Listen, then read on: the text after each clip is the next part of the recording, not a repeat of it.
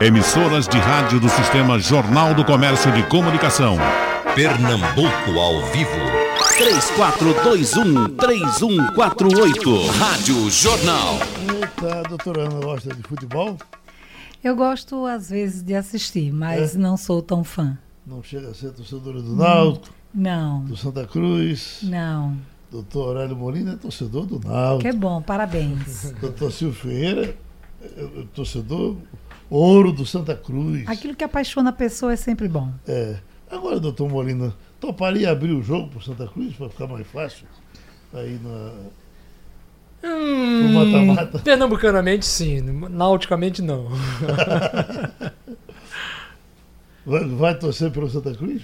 Mesmo sendo do Náutico? Não, eu, eu, eu, eu acho que pro futebol pernambucano seria bom que entrasse os dois. É. Sem dúvida, né? Se tiver um pênalti errado, não vai.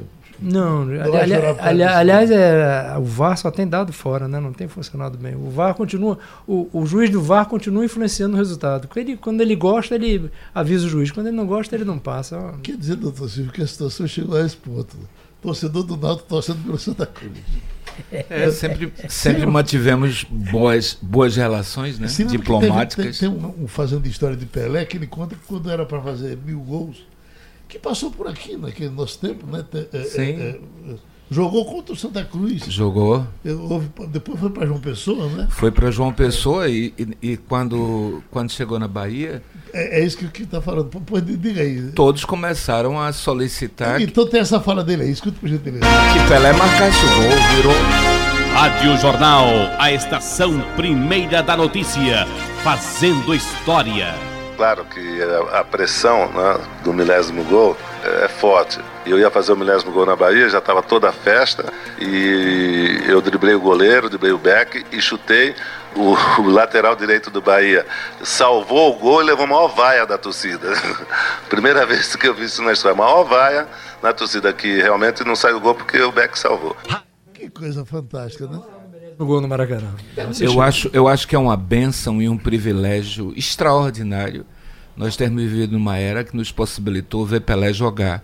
Acompanhar até mesmo, no meu caso, suponho que o seu também, e não o de Molina, muito menos ainda o de Ana, que são pessoas bem mais jovens do que nós, mas é, eu acompanhei a carreira de Pelé, ainda menino, mas Pelé estava disputando já a Copa do Mundo, e acompanhei essa carreira com um encanto extraordinário. Então, todas aquelas pessoas que puderam participar é, da ascensão de Pelé, da carreira de Pelé, e ver as suas conquistas, isso é um privilégio de Deus.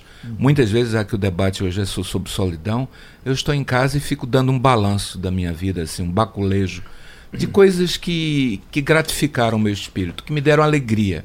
E eu sou grato a todos que contribuíram para a alegria da minha vida. E fico pensando, dentre essas pessoas, em Pelé. Ele é muito constante.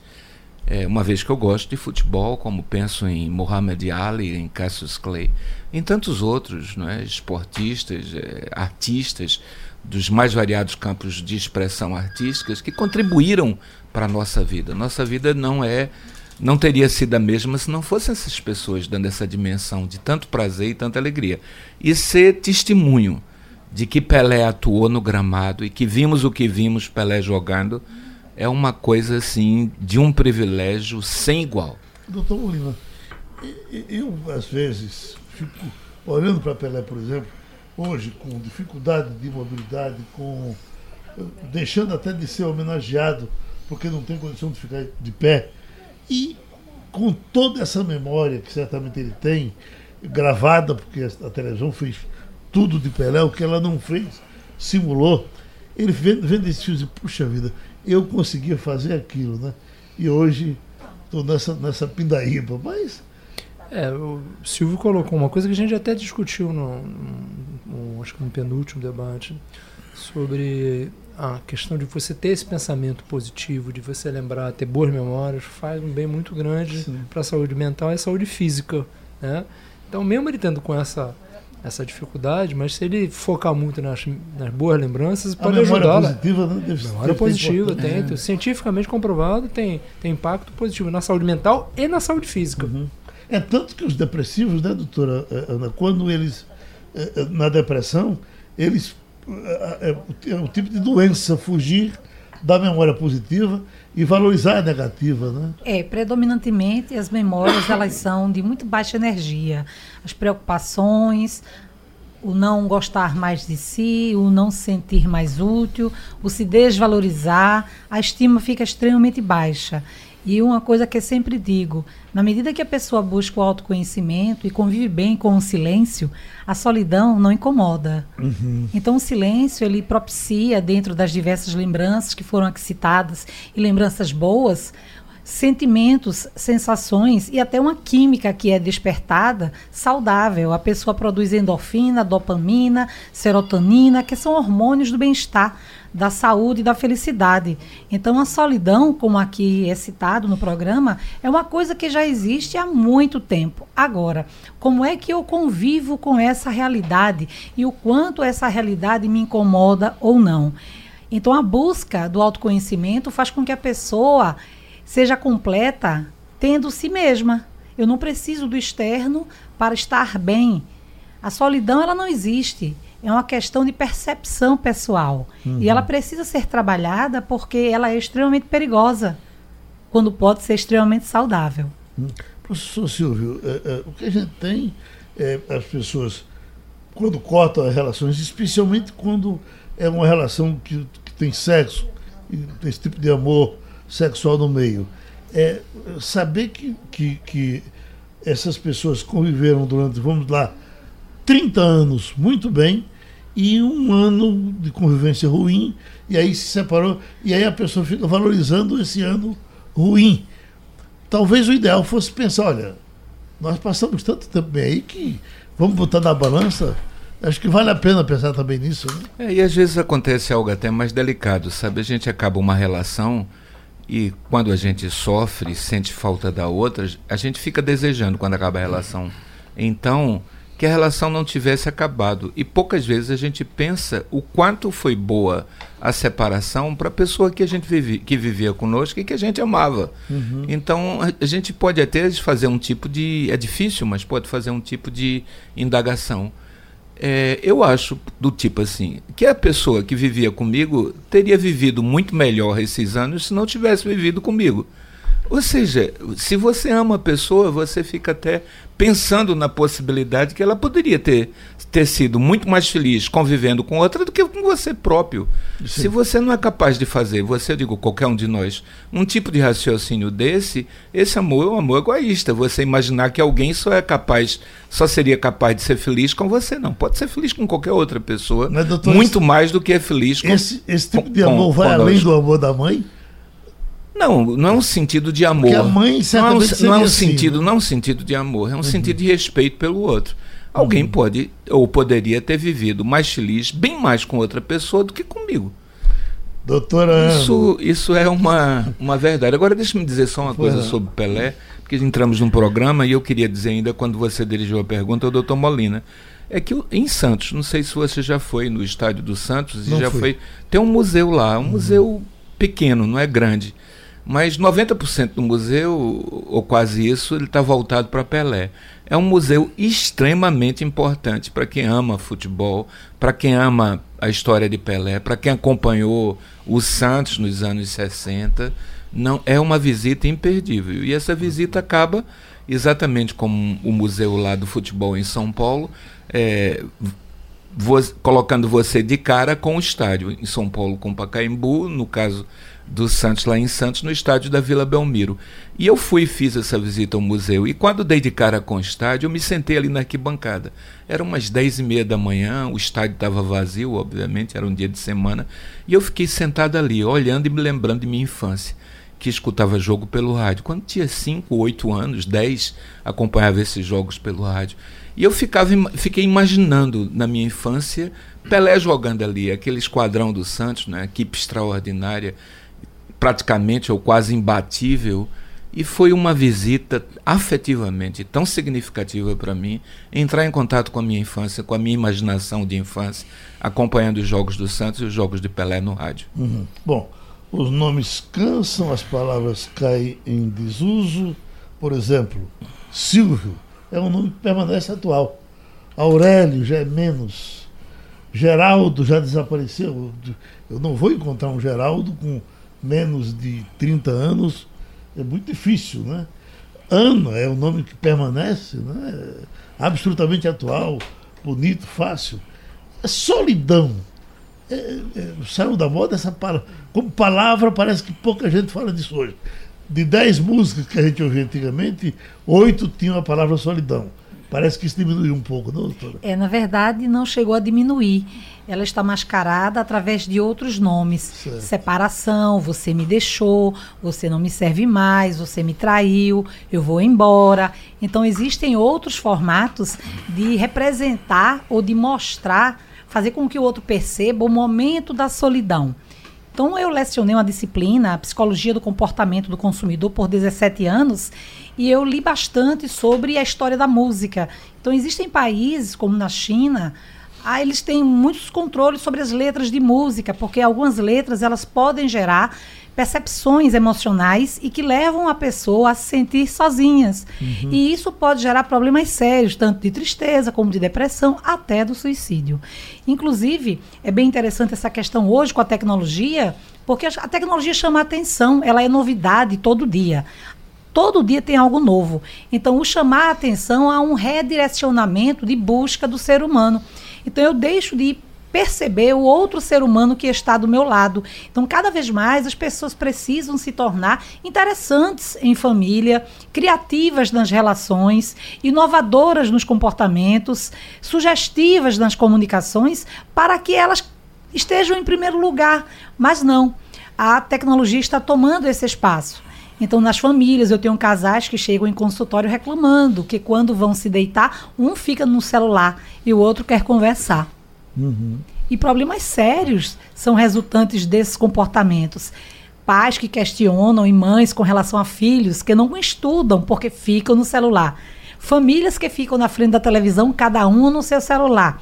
Então, é a solidão em grupo, é a solidão a dois, é a solidão na relação afetivo-sexual, é é a solidão social. E isso é muito perigoso. Tem que a pessoa ter consciência, discernimento, que precisa ter um limite e precisa usar a tecnologia de maneira educada e de maneira conveniente, dando o devido direcionamento de atenção e lembrando que do seu lado tem algo muito mais importante que é o ser humano. Uhum. Então muita gente também se esconde atrás da tecnologia para dizer que está bem e não está, para dizer que é isso, é aquilo, para atrair quem está do outro lado que não sabe nem quem é. Mas quando desliga o computador, desliga o celular e vai se deitar, a solidão toma conta. Porque esse mundo que eu convivo, ele não é meu mundo. Ele é uma realidade virtual. Uhum. Doutora Molina, é, é, a solidão, eu estar só, não significa que eu esteja na solidão. É assim? É isso, era a primeira contribuição que eu queria dar, é exatamente essa. Eu posso é, estar numa festa sozinho. Exatamente. Uhum. É, é, primeiro, dizer em relação ao termo solidão, eu acho que talvez o, a, a, palavra solidão, o vocábulo solidão, esteja não tão, sendo tão usado, mas o chamado isolamento social, tá, ele se constitui um grande problema de saúde pública, no mundo uhum. inteiro, principalmente no idoso. Né. É um problema grave, extremamente grave. E, e a e, e, tem sido abordado com muita pesquisa, tanto no seu diagnóstico como na tentativa de intervenção. Né? Uhum. Eu separaria exatamente como você colocou o problema. Uhum. Uma coisa é você estar só, que pode ser muito proveitoso. Né? Muito proveitoso. Não é à toa que Sócrates diz: conheça a ti mesmo e conhecerás o universo. Então você está só, está refletindo, fazendo uma introjeção, tá, está só, está é, na natureza é, se você está só, mas está se sentindo bem, isso não é solidão. Uhum. Né? E, e pode ser, é extremamente positivo na maioria dos casos. A música do Golden Boy diz: Eu estou só na multidão. Pode ser também. É, Estava só. É, é, claro, claro, claro. Quando Sim. você medita, né, você pode entrar, entrar num espaço riquíssimo uhum. importantíssimo para todos nós. Tá? Uhum. Fonte de saúde, de felicidade. Você pode estar só e de repente eu quero conversar, ver uma gravação do professor Silvio, ou ouvir você no rádio, tá? ou ouvir um, um, uma, uma monge Cohen, tá? ou aqueles dois grandes grandes é, colaboradores, o, o Cortella, tá? Uhum. E você tá aquele você só teve a oportunidade de pensar no Cortella é, ou na Monja Cohen, ou no professor Silvio, ou na professora Ana Rick, porque você estava sozinho, deixa eu ver que sair do dia a dia, tá? Deixa eu me conectar com uma outra coisa. Positiva. Agora, você se sentir só, tá? Aí ele é um problema. Tá? O senhor se lembra que nós já fizemos um programa desse aqui. E, e, só, se, se sentir só solidão tem uhum. impacto negativo na saúde mental, emocional e na saúde física. Uhum. Quem, quem se sente só, quem se sente no isolamento social, tem maior problema de saúde. Fizemos um programa aqui, me lembro perfeitamente, com o professor Silvio, não sei se era o senhor ou era o doutor Paulo Breiner, e o doutor Silvio falava de, de estar só, foi um programa de fim de ano, perto de Natal, Exato. e dizia do prazer dele de, de, de estar só. E eu estou achando ali pela cara dele que ele não está mais gostando de ficar só, não. não Diga aí, professor. Eu estava, estava e gosto. É, eu me lembro de você defendendo Eu, eu estava e gosto. É, vários, várias celebrações de fim de ano eu passo inteiramente só. E passo só sem agonia, sem desespero. Passo de uma maneira prazerosa. Isso aconteceu até no ano retrasado. É, uma filha minha, outra estava na Alemanha estudando, mas uma que é casada com um, um, um rapaz cuja família é de Garanhuns e foram passar o, o, o, fim de ano com a família. E me convidaram. Estranho eu sair de casa, mas saí, fui. E lá eles tinham um lugar para dormir, uma casa muito grande que daria, na família do, do meu genro, de abrigar todo mundo. E na hora de ir saímos para passear. Na hora de voltar para a celebração na casa da, da, da família do meu genro, eu fui para o hotel e fiquei em Garanhuns celebrando o ano novo inteiramente no hotel. Uhum. No quarto, me sentindo bem, eu não me sinto. Não sofreu com Não, não, absolutamente. Eu acho que tem algo que a gente deve a vida inteira se preparar esse algo se chama solidão. A solidão, sobretudo, na terceira idade, a solidão na velhice. E aqui vou até discordar um pouco, Diana, muito, muito pouco, porque parece que a solidão é um estado que, em que a gente se coloca e que ela não exista é, estabelecida como uma condição de vida. A solidão ela é inaugural, a solidão é um estado em que a criança chega ao mundo como estado inaugural. A gente viver em sociedade é de algum modo querer romper com o espírito de solidão, essa solidão original, essa solidão inaugural, e querer se entreter com as outras pessoas para de algum modo mascarar a solidão. Eu não estou dizendo que o convívio social não é importante, é importantíssimo. Acho que se paga um preço hoje muito grande pelo isolamento social, como estava falando o doutor Molina. Agora, ninguém deve mascarar, fingir que a solidão não é um estado absolutamente ontológico como condição de ser no mundo. O ser entra no mundo como na solidão. Então, tem uma frase é, de Garcia Marques que ele diz que a grande preocupação que todos nós deve, devemos ter é nos programar para um tempo na nossa vida a gente viver o nosso fim na solidão. Nessa solidão que você, muitas vezes, até no convívio com os outros, precisa é, as pessoas querem lhe tirar da solidão e você não consegue sair, porque somos absolutamente sós. Essa é uma, que eu diria até uma, uma espécie de condenação a que a espécie humana está submetida. Querer sair da solidão, uma solidão original, inaugural, e não consegue. Não consegue de jeito nenhum. E muitas vezes eu acho que as pessoas às vezes não dão a importância necessária quando alguém está na solidão, que elas querem remover a pessoa da solidão a todo custo. Aí agora eu me lembro do, do filósofo Nietzsche, que dizia: querem me remover da solidão, mas sem necessariamente saberem me fazer companhia. Então é a pessoa que a todo custo, às vezes, que você saia da sua solidão. Mas que tipo de companhia ela pode lhe fazer? Com o falatório dela, com o blá blá blá, com o movimento dela pela casa. Eu sou, eu particularmente, existem milhares e milhões de pessoas assim, até mais acentuadamente do que eu. Eu sou uma pessoa silenciosa se eu ouvir muito barulho, muitos gestos, muita, muito movimento, eu entro em pânico. Eu não, não me sinto bem. Então eu tenho que fugir, tenho que procurar dali um momento, num espaço onde eu esteja comigo mesmo. Então, a solidão não é um problema. A solidão se torna um desespero quando a gente construiu as nossas vidas de uma maneira tal que a gente não consegue viver sem ninguém. A gente tem que ter alguém ao nosso lado, seja o preço que for que tenhamos que pagar para ter essa pessoa do nosso lado, mesmo que as nossas relações naufraguem. doutora não está agoniadazinha ali, mas deixa ele passar aqui os, os depoimentos que estão chegando. De Carpina, eh, Padre Zé Pereira. Diz, quem tem vida interior Exato. nunca padecerá de solidão. Com certeza. A música ajuda a ter essa vida interior. Gilberto Contador. Doutor Silvio, fui casado 13 anos após minha separação. Graças a Deus, fiquei com meus três filhos. Passei 22 anos raparigando, só casei depois que meu filho caçula fez 28 anos. Anitta do Rosarinho. Doutora, gostei. As redes estão criando a falsa companhia. É uma fantasia. É e viver de fantasia pode significar doença. Estar só é agradável se é uma escolha feita para ficar só. Mas viver toda a vida uh, uh, se afastando das pessoas pode também ser uma doença. Doutora Ana Henrique. Olá, é interessante que, como citou aqui o professor Silvio, nós viemos ao mundo só e sairemos dele sozinhos também. É uma realidade. Agora, a solidão ela tem várias nuances. Por exemplo, a pessoa diz: Eu adoro Ana, ficar sozinho e inventa de casar. Vai ter mil problemas se isso não for bem esclarecido e negociado. Mas a pessoa gosta de ficar sozinha e compra uma casa na praia. E vai todo mundo e a pessoa se incomoda com barulho, com isso, com aquilo. Então, toda vez que a pessoa diz eu gosto de ficar só, ela tem que saber o que é que ela está trazendo para a sua vida. E também não se pode colocar, por exemplo, a solidão como eu não sou feliz porque não tenho alguém na minha vida, eu me sinto só. Eu não dependo do externo para estar bem, ser feliz, ter equilíbrio e paz interior. A pessoa tem que ter a si mesma como sua melhor e maior companhia. Ela não depende do externo. O outro vem para complementar, se for o caso, agregar valor.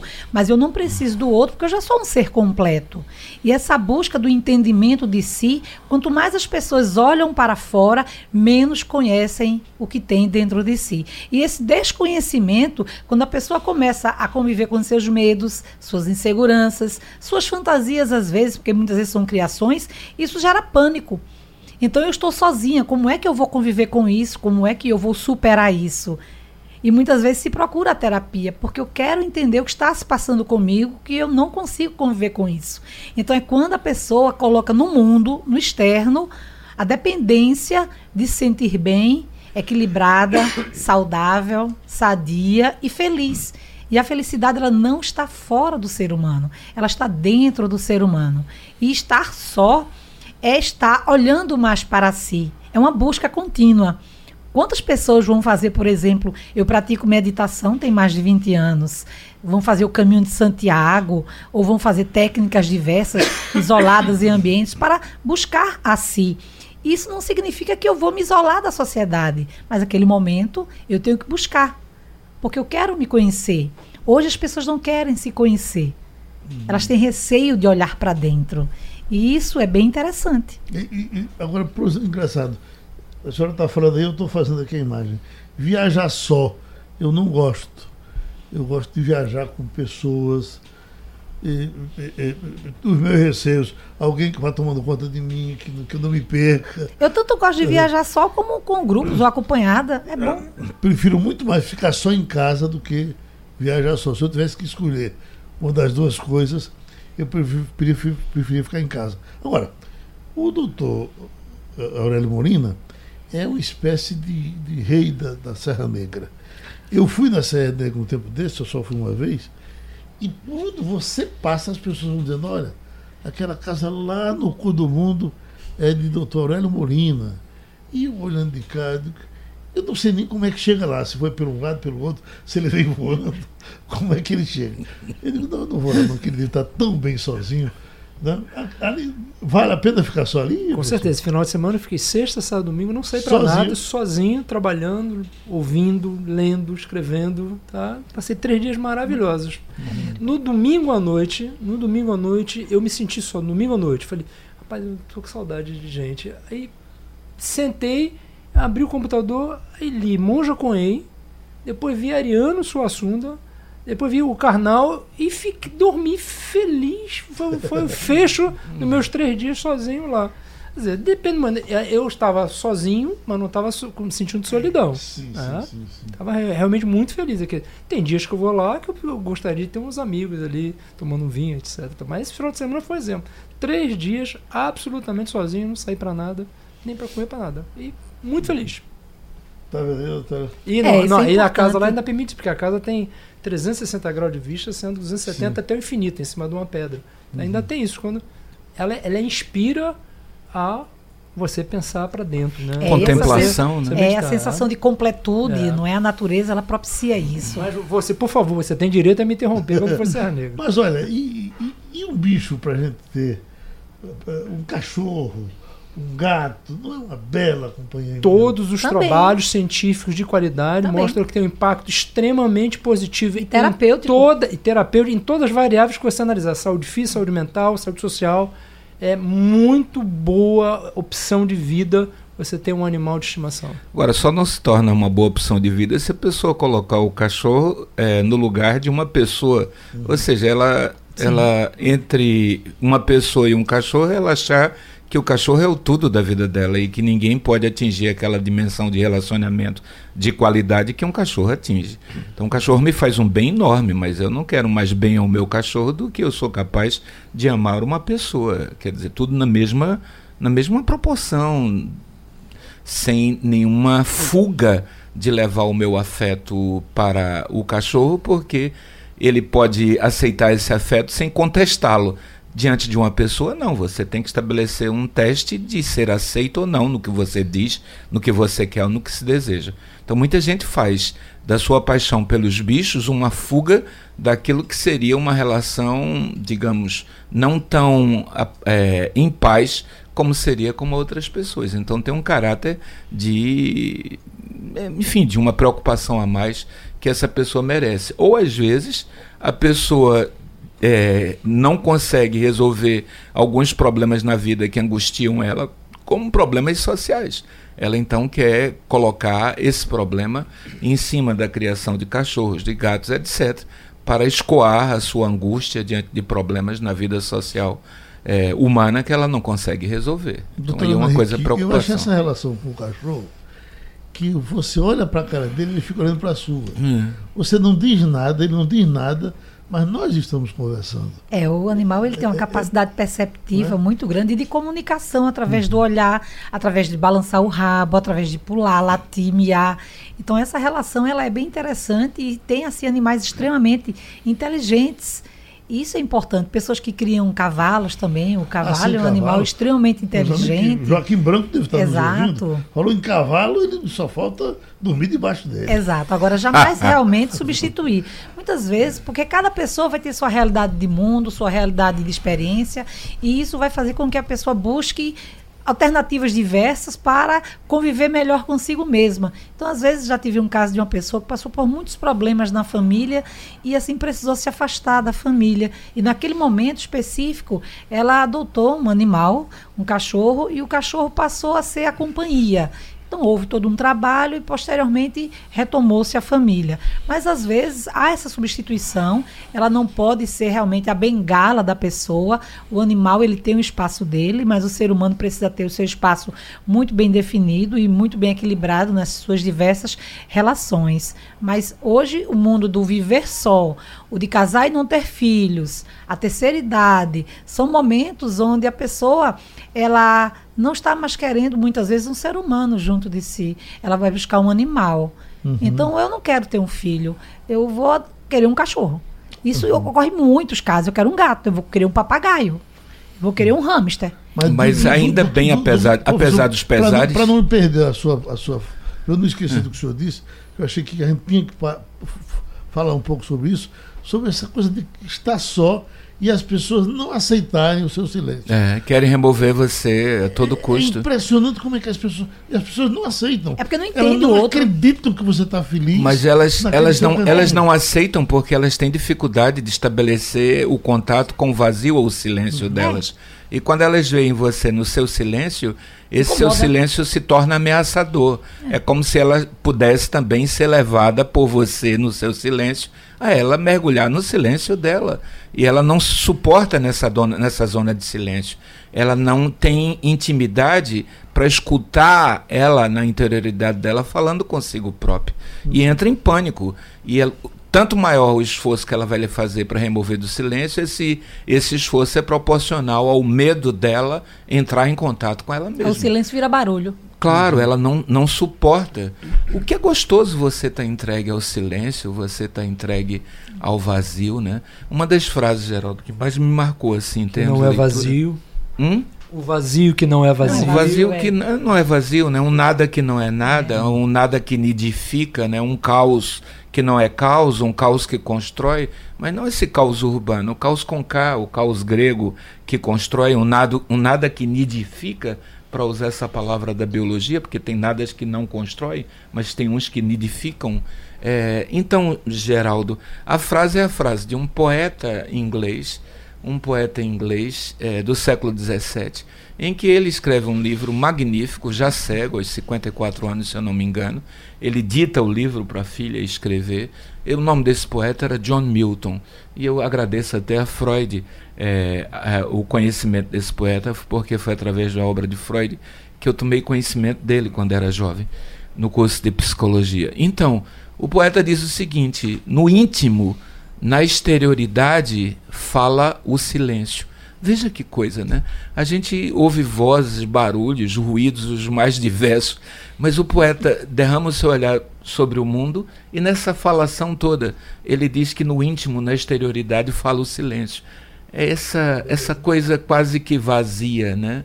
Que a gente se depara, não desqualificando, não é um sentido de valor sobre a fala, sobre os barulhos, os ruídos, as palavras, não é um sentido de valor, mas que no fundo é um, é um silêncio, né? Olha, tem aqui Naldo Roberto Tupino dizendo, vejam bem, o ser humano não foi feito para viver só. O só, no meu caso, por exemplo, não é um só permanente, eterno. Não. É momentos para ficar Sim, só, claro. Né? Claro. É momento para ficar É só. você é, ter a iniciativa e o desejo de querer recolher-se, estar Mas, com você. Já Antônio Maria dizia que a, a única vantagem de viver só é poder cagar com a porta do banheiro aberta. Carlos da Iputinga dizendo, ouviu essa frase de Mário Lago, nos anos 80, disse, o difícil da solidão é que a gente acaba se acostumando com ela. Carlos Alves da Várzea, estou de acordo com este senhor, a solidão voluntária é maravilhosa. Antônio Carlos da Iputinga, esse debate está demais. Me sinto meio só, mas isso não me atrapalha em nada. Que bom.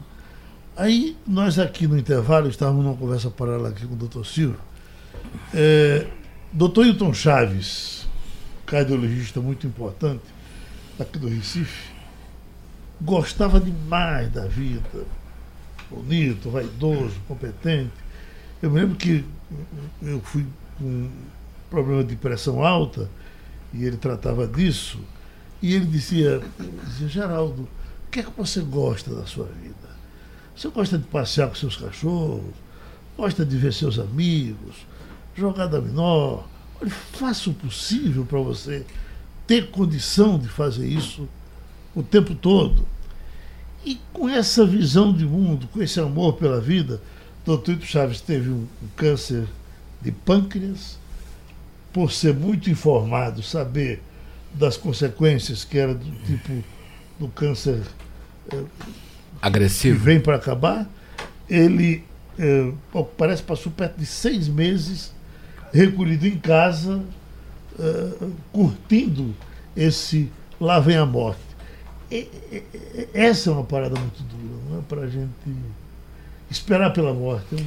É. É, existe, a, doutora Ana Rita dizendo que ela é budista, no budismo tem uma, uma visão muito que você deve ter essa clareza da morte, não com uma coisa ruim, mas quando você tem a clareza da morte, você aprende a valorizar a vida. E aí é viver intensamente, ver como uma vida é um grande presente, é um grande mistério, mas é um grande presente. Você realmente vivenciar as coisas boas da vida. Né? Eu acho que isso é uma abordagem muito interessante. Viver é um privilégio. Né? E aí você tem que focar para não perder tempo com besteira. E se você descobre que só tem seis meses para esse privilégio. Eu acho, eu acho que aí você fica valorizando ainda cada, cada Muda- segundo muda é um vinho tinto da melhor qualidade, da melhor safra. né? Eu acho que, aliás, todos nós, como, como quando vamos envelhecendo, temos a clareza da aproximação da morte, passamos a valorizar ainda mais todos os momentos da vida. Acho que é uma coisa, talvez até seja natural, mas independente disso, é maravilhoso você valorizar a vida. É assim, doutora? também? É, e o amadurecimento do ser humano, ele vem através da construção das relações. Cada relação que você tem, cada pessoa que você convive, cada pessoa que você interage, não interessando o tempo, pode ser um minuto, um segundo, um dia, 10 anos, 20 anos, pode ser no trabalho, pode ser na rua. Cada pessoa que você tem a oportunidade de interagir é alguém que de algum modo lhe possibilita crescimento, evolução, amadurecimento. E essa proposta de enxergar essa gama infinita de possibilidades de crescer reduz consideravelmente o sentir-se só. Até porque eu sou tão preenchida por tantas coisas que me chegam no mundo e me possibilitam crescer sobre vários aspectos sociais, emocionais, psicológicos, financeiros, sexuais, educacionais, lazer, familiares, afetivos. Então, esse contexto amplo de viver esse mundo no melhor que ele tem, de construir relações. E às vezes não é uma coisa simples, porque você quer se aproximar e as pessoas afastam você. Você quer cuidar e as pessoas desistem de você. E isso acontece muito em consultório. Ana, eu quero conversar, mas a pessoa não gosta de conversar. Eu quero trocar ideias e a pessoa não gosta de trocar ideias. Eu quero trazer uma informação e a pessoa não é flexível no ouvir. Então, essa questão de receber o outro simplesmente por ser o outro, não ter preconceito, discriminação, não ter nada. Receber para aprender com o que, o que é que eu posso aprender com essa pessoa. E cada vez eu vou me preenchendo. Quem se preenche de relações construídas de maneira sadia jamais se sentirá vazio.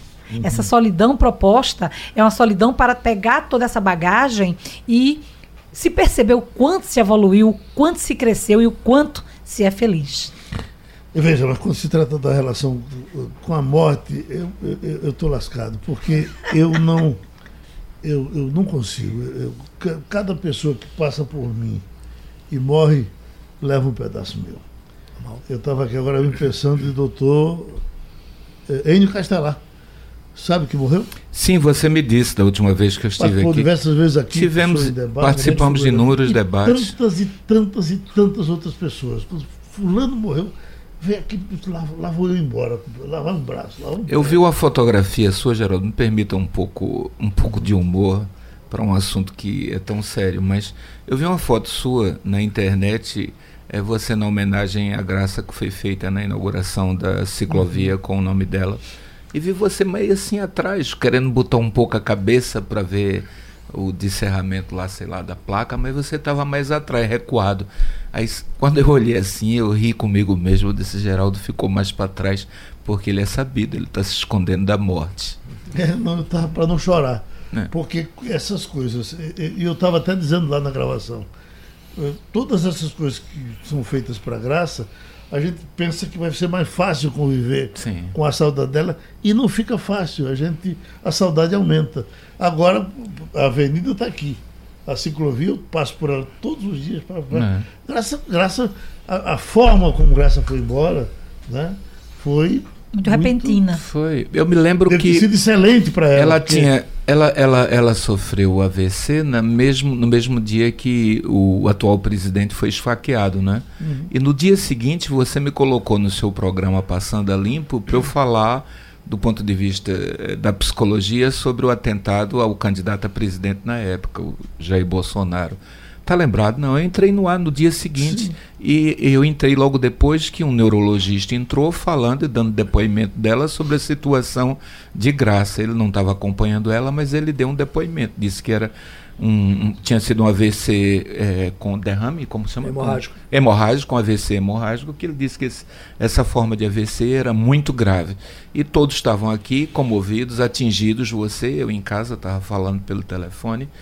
E no dia seguinte houve um, um feriado, não é? E fui para Tamandaré com a minha família, fui para Tamandaré, as filhas, o genro.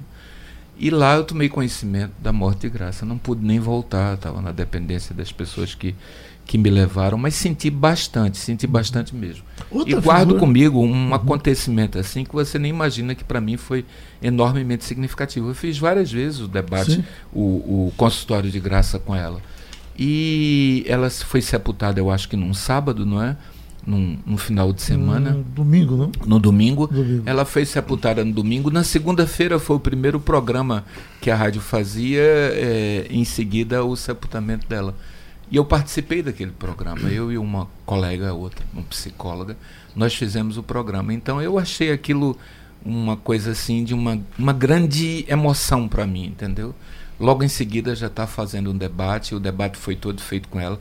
Quem conduziu o debate foi Clarissa, né, na hum. ocasião. Clarissa conduziu o debate. Gostava de ficar só, viu? Morava Ela gostava, sem né? nenhum problema. Não. Era feliz demais, entendeu? No cantinho dela, quando saía, a festa continuava. A mesma alegria que ela tinha aqui, tinha quando chegava em casa. Né? Interessante. É verdade. Muitas vezes ficamos nos encontrar para almoçar, sempre dizia, Silvio, vamos almoçar, mas nunca se hum. efetivou. Uma certa ocasião ela chegou até a mencionar um local onde nós, um restaurante onde a gente poderia almoçar nessa cidade, mas nunca se efetivou. Deixa eu perguntar uma coisa. Se uh, uh, uma pessoa do seu bem querer na sua casa uh, resolve passar o dia no quarto dela, você na sua, no seu, tudo bem. Mas se essa pessoa, se vocês estão na sala e um fica no, no celular e o outro o outro. Bom, um fica no celular, um se agarra com o celular, com o zap, pá, pá, pá, pá, pá. Me parece que choca mais do que se ele ficar lá na solidão dele sem, sem usar o celular. É como que se eu estou perto de você, deixo de conversar com você para uh, fazer outras coisas do telefone, eu estou lhe devendo atenção. É muito relativo, sabe, Geraldo? Porque é importante que a família acompanhe as pessoas, principalmente crianças e adolescentes, idosos também, que gostam de ficar sozinhos.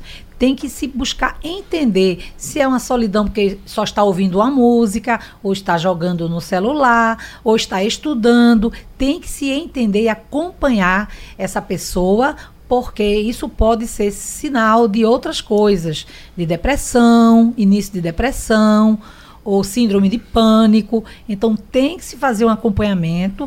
Isoladamente, um fato, ele não vai definir o que é que está se passando, o porquê a pessoa está sozinha no quarto ou está muito no celular. Então é importante que a família esteja atenta às pessoas da família para saber entender o que está se passando e entender que aquele comportamento não é um comportamento prejudicial, não é um comportamento que sinalize um problema emocional, psicológico que está gerando isolamento. Então é importante. E hoje as pessoas não estão percebendo quem está junto de si. De repente a pessoa está com depressão e ninguém na família percebe. Uhum. Ninguém está atento a isso, porque não se enxerga o ser humano que está do seu lado. Uhum. Eu tenho que enxergar as pessoas que estão do meu lado, porque eu preciso cuidar das pessoas. E eu só cuido se eu acompanho, se eu entendo, se eu converso. Eu tenho que saber fazer isso. Doutor Molina, grande parte dos meus amigos que estão se separando não estão mais querendo casar. Ficam sóis e se dizem bem sóis. E eu acho viver só nesse caso tão difícil. É, eu, Frita ovo. É, é, é, eu também tenho notado isso. Inclusive, na minha, minha posição pessoal atual é também é essa. É, quando eu faço, sempre que eu participo de qualquer debate, eu faço, tento fazer uma revisão da literatura científica. E eu fiz em relação à questão da, da solidão e as mídias, como você colocou. E, e apesar da, dos trabalhos, e ser unanimidade que os trabalhos ainda não são qualidades e são definitivos, mas eu fiquei com a sensação que o uso de mídia, como você colocou, tá? no geral, não um caso específico, você colocou um caso mais específico, mas no geral, para o idoso, eu acho que rádio, TV e as mídias digitais, tá? elas ajudam. Para uma pessoa madura, um adulto maduro, tá? Eu também acho que na maioria das vezes, lógico, como, como, como o doutor Ana colocou, tem cada, cada caso é um caso, mas na, no geral eu também acho que ajuda. Para os jovens, no caso dos jovens, tá? eu acho que ele ajuda e prejudica, mas ainda ajuda mais do que prejudica. Agora, na criança, eu acho que prejudica mais do que ajuda. E aí deve ser uma coisa que deve ser observada com muita atenção. Né? E até com o tempo trabalhando, eu queria deixar algumas mensagens né, em relação à questão da, da solidão e da, da mídia. Né? É, nós também comentamos isso na, na vez passada em relação à questão da felicidade, da química da felicidade.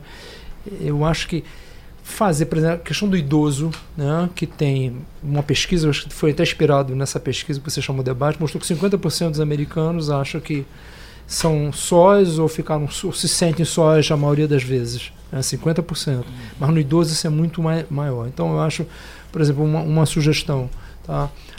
Ajude o idoso a ficar menos solitário menos solidão. Né? Faça um trabalho voluntário. Existe até, dá... doutor Molina, um, um, um, certo movimento na forma de campanha para as pessoas agora também passarem a querer adotar um, um idoso. idoso. Eu acho que isso é espetacular. é uma coisa extraordinária. extraordinária. Hum. E, e, e a, a, a, aquela coisa que eu estava comentando cientificamente, né? Você fazer o bem, tá? ouvir alguém fazer o bem, mas isso tem um impacto para você, para sua saúde mental e física gigantesco e provável. Além de ser uma coisa muito bonita do ponto de vista civilizatório, humanístico, tem uma questão prática, né?